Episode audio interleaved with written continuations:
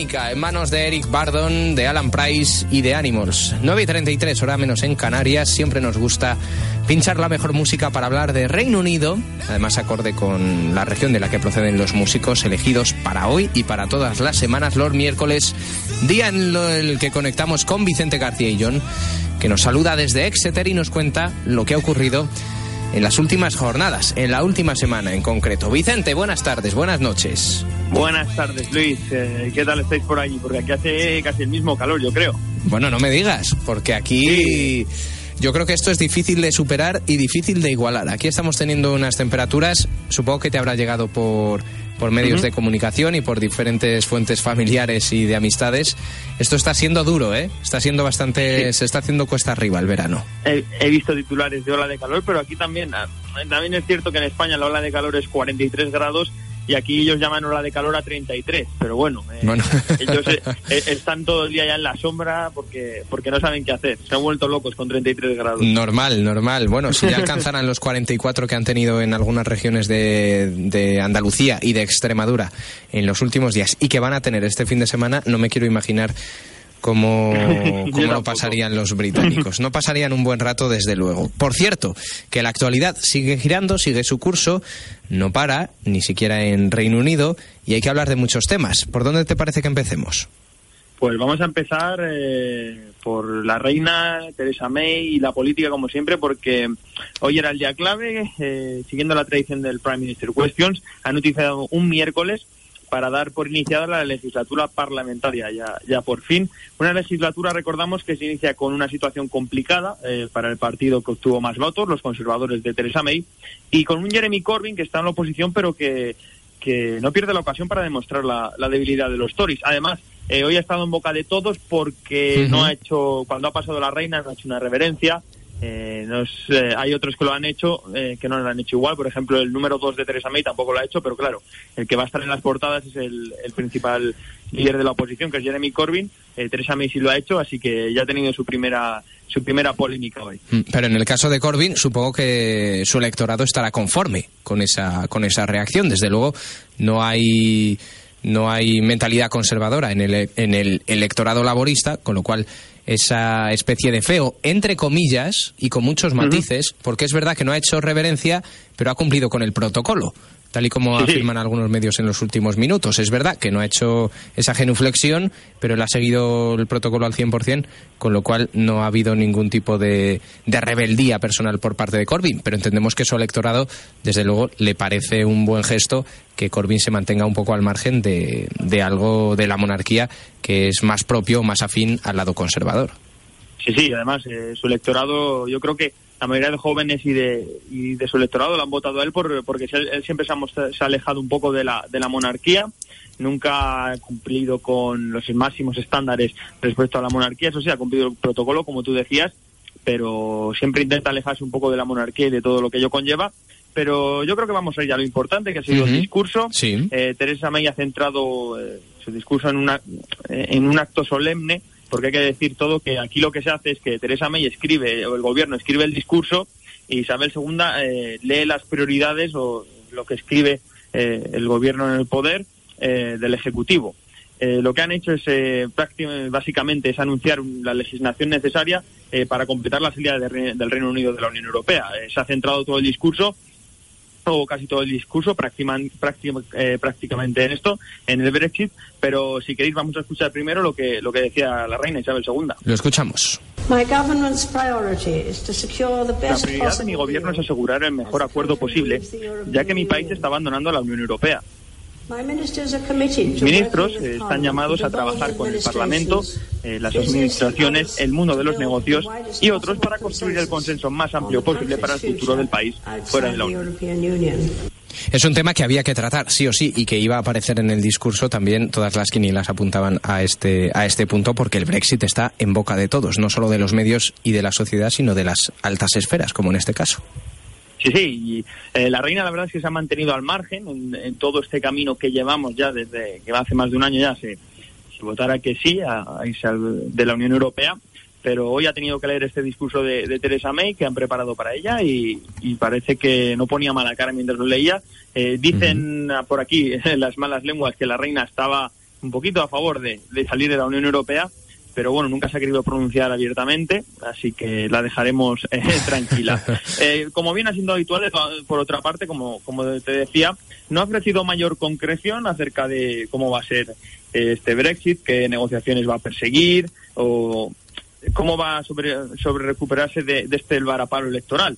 Eh, el documento que ha leído la reina, que poníamos un cacho ahora, era la apertura oficial del, del curso, eh, supone la apertura oficial del curso parlamentario y ha aludido, como te decía, asuntos que la, en la ciudadanía, en la, en la opinión pública británica son muy importantes, como el impuesto sobre la demencia, eh, que hablamos hace unas semanas, la reforma educativa, que también hemos hablado aquí, o la restauración de la caza del zorro, que aquí eh, la caza es muy importante este, de este animal, eh, pero bueno, eh, es lo que te he dicho, ella se ha centrado en el Brexit, eh, no ha hablado nada, prácticamente casi nada, de cómo va a formar gobierno, cómo va a llevar todo a cabo, porque claro, recordemos que está en minoría en estos momentos y, y se ha dejado mucho, además el NHS, cómo va a, a reflotarlo, o como veremos más adelante, cómo quiere hacer más recortes, así que todo esto está en el candelero. Mm, Y aparte del discurso, al margen de esas palabras que hemos escuchado un extracto, ¿cómo pinta el futuro político de Reino Unido? Es decir, porque se lleva hablando en los últimos días, Vicente, de acuerdos, de posibles negociaciones, de afinidades del Partido Conservador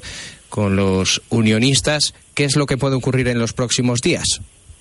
Pues como te decía en este contexto, eh, Teresa May ha prometido gobernar en minoría con humildad y, resolu- y resolución, que es lo que siempre ha intentado, lo que ha intentado pronunciar. Eh, ha llegado, como te decía, al tradicional discurso de la reina, muy debilitada, eh, y ha sido incluso incapaz de haber sellado todavía un, un acuerdo con los, con los unionistas de Ulster, con el de, DUP, para garantizar esta mayoría absoluta que necesita, repito, para poder hacer eh, una negociación plena eh, sin tener que preocuparse de tener que, que primero negociar en su propio país y luego negociar con la Unión Europea. Eh, además, eh, se cree que si no se llega a un acuerdo para gobernar en coalición, lo que, lo que harían los unionistas es eh, abstenerse, sus 10 diputados se abstendrían y, y podría superar esta primera prueba de fuego, que es eh, intentar que por lo menos en el Parlamento tenga una mayoría para llevar a cabo eh, reformas. Eh, varios grupos de la izquierda, eso sí, eh, hoy eh, han convocado un- una manifestación, un movimiento eh, llamado el Día de la Rabia, que surge como el problema, a raíz del problema de- del incendio de Grenfell, en la torre de Grenfell, y que va a terminar en las puertas del Parlamento. El Partido Laborista podía haber utilizado esto para recalcar esta debilidad, pero ha dicho que no puede haber algún tipo de violencia y no se y no se no se vincula con este tipo de actos. Eh, además, eh, ha dicho la Premier que el resultado de las elecciones no era el que esperaba eh, y que trabajarán todos los días para ganar la confianza de los británicos y hacer que sus prioridades sean eh, todas las prioridades de todo Reino Unido. Bueno, Eh, Jeremy Corbyn, dime Luis. dime, dime, Vicente, que ahora vamos al- a uno de los principales protagonistas, Jeremy Corbyn. Eso no hay que Sí, te perdérselo. digo, te digo, porque el líder de la oposición, eh, redimido por el nuevo impulso de su partido tras las elecciones, como, como te decía, que la semana pasada hablábamos de que se esperaba que incluso podría llegar a dimitir, porque algunas encuestas al principio le daban en torno al 30%, pues no, al final se, ha sido el gran ganador de estas elecciones y ha recalcado, como te decía, cada vez que tiene una oportunidad, eh, recalca la debilidad de Theresa May, a quien ha acusado de querer gobernar sin mandato, eh, sin autoridad y sin un programa de gobierno.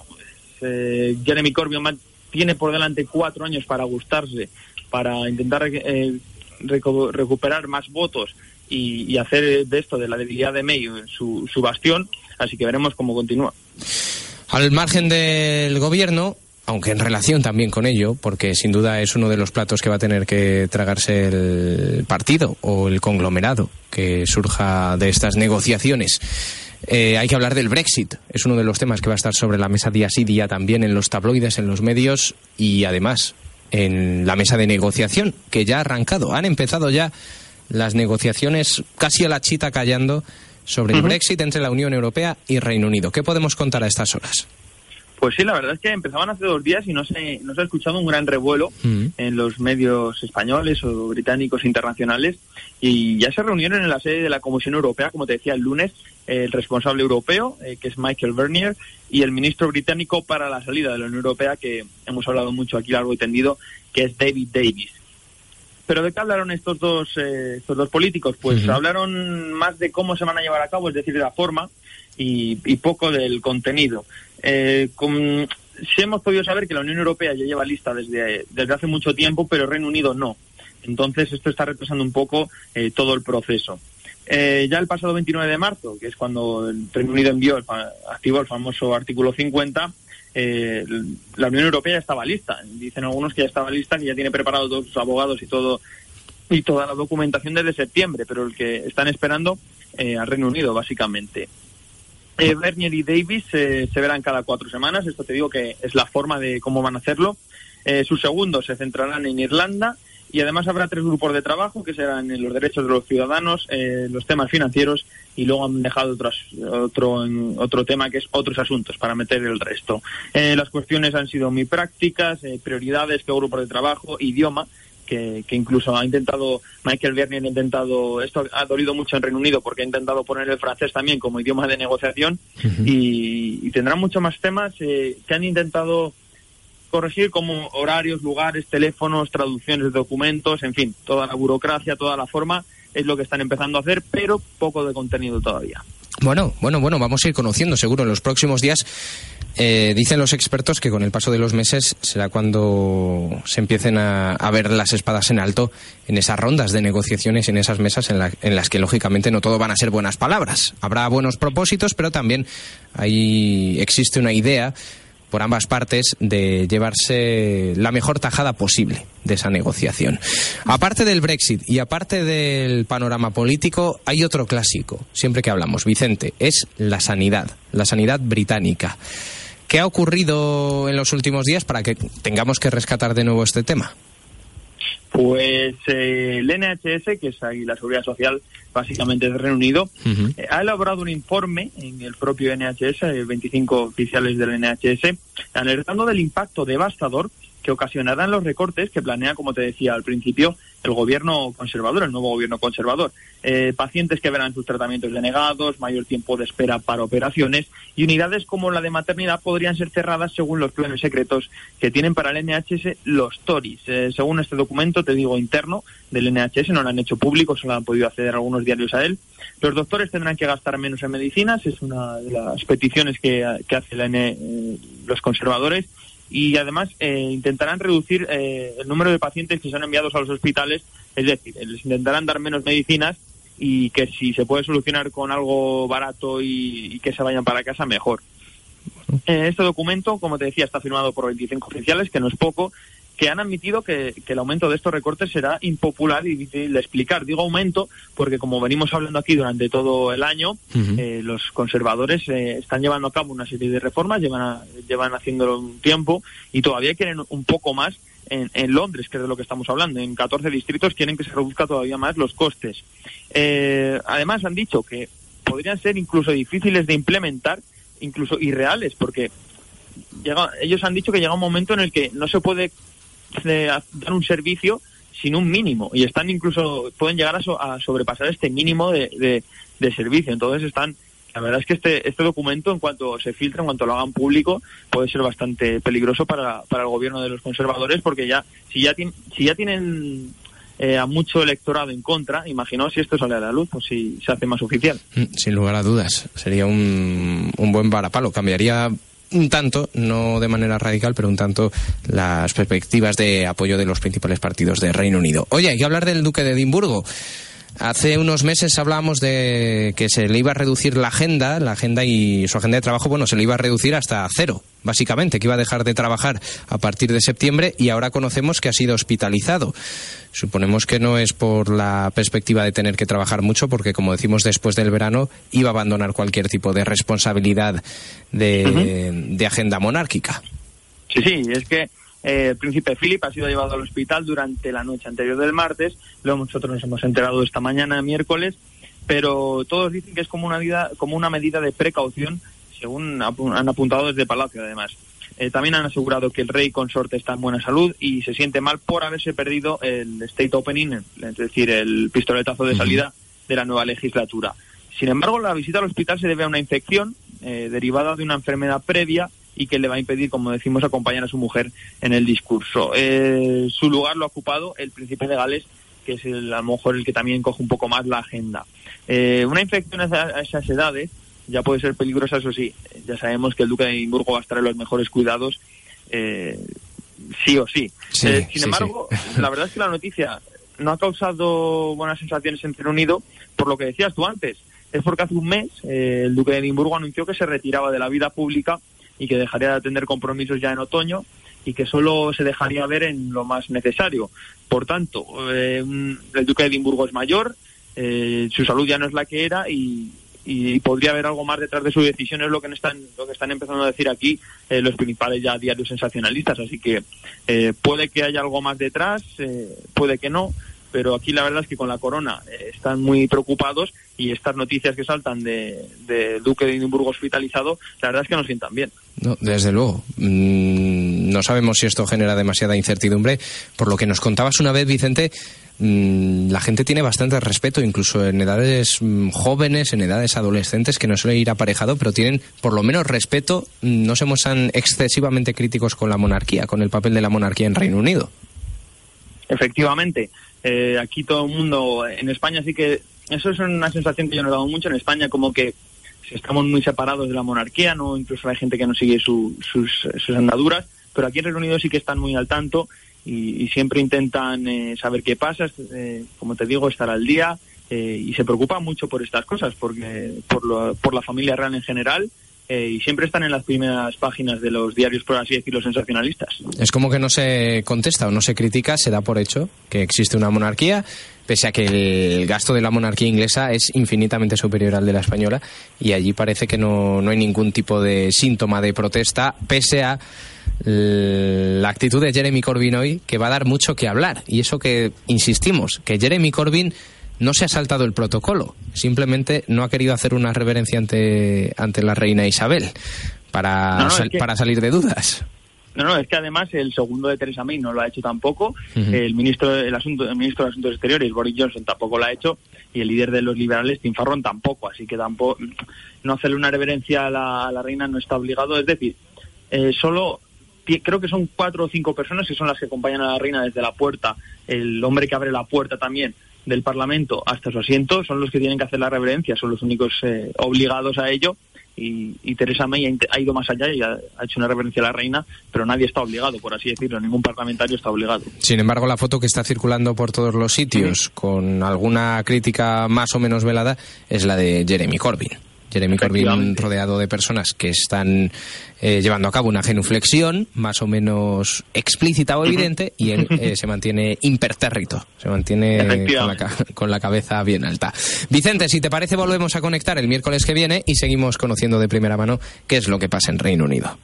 Por supuesto, aquí estaremos el miércoles que viene a ver si ya tenemos acuerdo, a ver si Teresa May ya empieza a darnos algunas pautas sobre el Brexit, porque esto también nos quería contar. eh, si no queda- tiene ahora mismo en torno a 20 meses más para llegar a un acuerdo. Si no se llega, eh, el Reino Unido eh, saldría isofacto de la Unión Europea sin acuerdo y sin nada. Claro, sería salir sin acuerdo, pero ahí tendrían que solucionarse una serie de cuestiones. Para empezar, los ciudadanos comunitarios que viven en Reino Unido, ¿qué quedarían? ¿En una especie de limbo legal, limbo social? Porque no existiría ningún pacto, ningún texto que recogiera sus derechos. Sería como si, No, no. como si vivieran en una república bananera, prácticamente. Sí, sí. Es como si tuvieran que volver de, de- de inmediato, porque no tendrían, no existirían en, el, en la Unión Europea. Pero bueno, esperemos que el miércoles que viene ya podamos dar alguna información acerca de esto y de muchas más cosas. Yo creo que sí. Se va a ir calentando poco a poco la negociación del Brexit y además eh, en materia de gobierno, pues lógicamente ya tendremos algún titular que comentar y que poner sobre la mesa y diseccionar. Cuídate mucho, Vicente, no pases mucho calor y si vienes por aquí por, por España, tráete un abanico mínimo, de abanico para arriba, ya te lo digo yo. Eso es, y el paraguas que utilizo aquí para la lluvia, pues para el sol también. Cuídate, Vicente, hasta luego. Un abrazo. 9.53, camino de las 10 de Mundo Noticias en la 92.9 de la frecuencia modulada Madrid y en radiointernacional.es.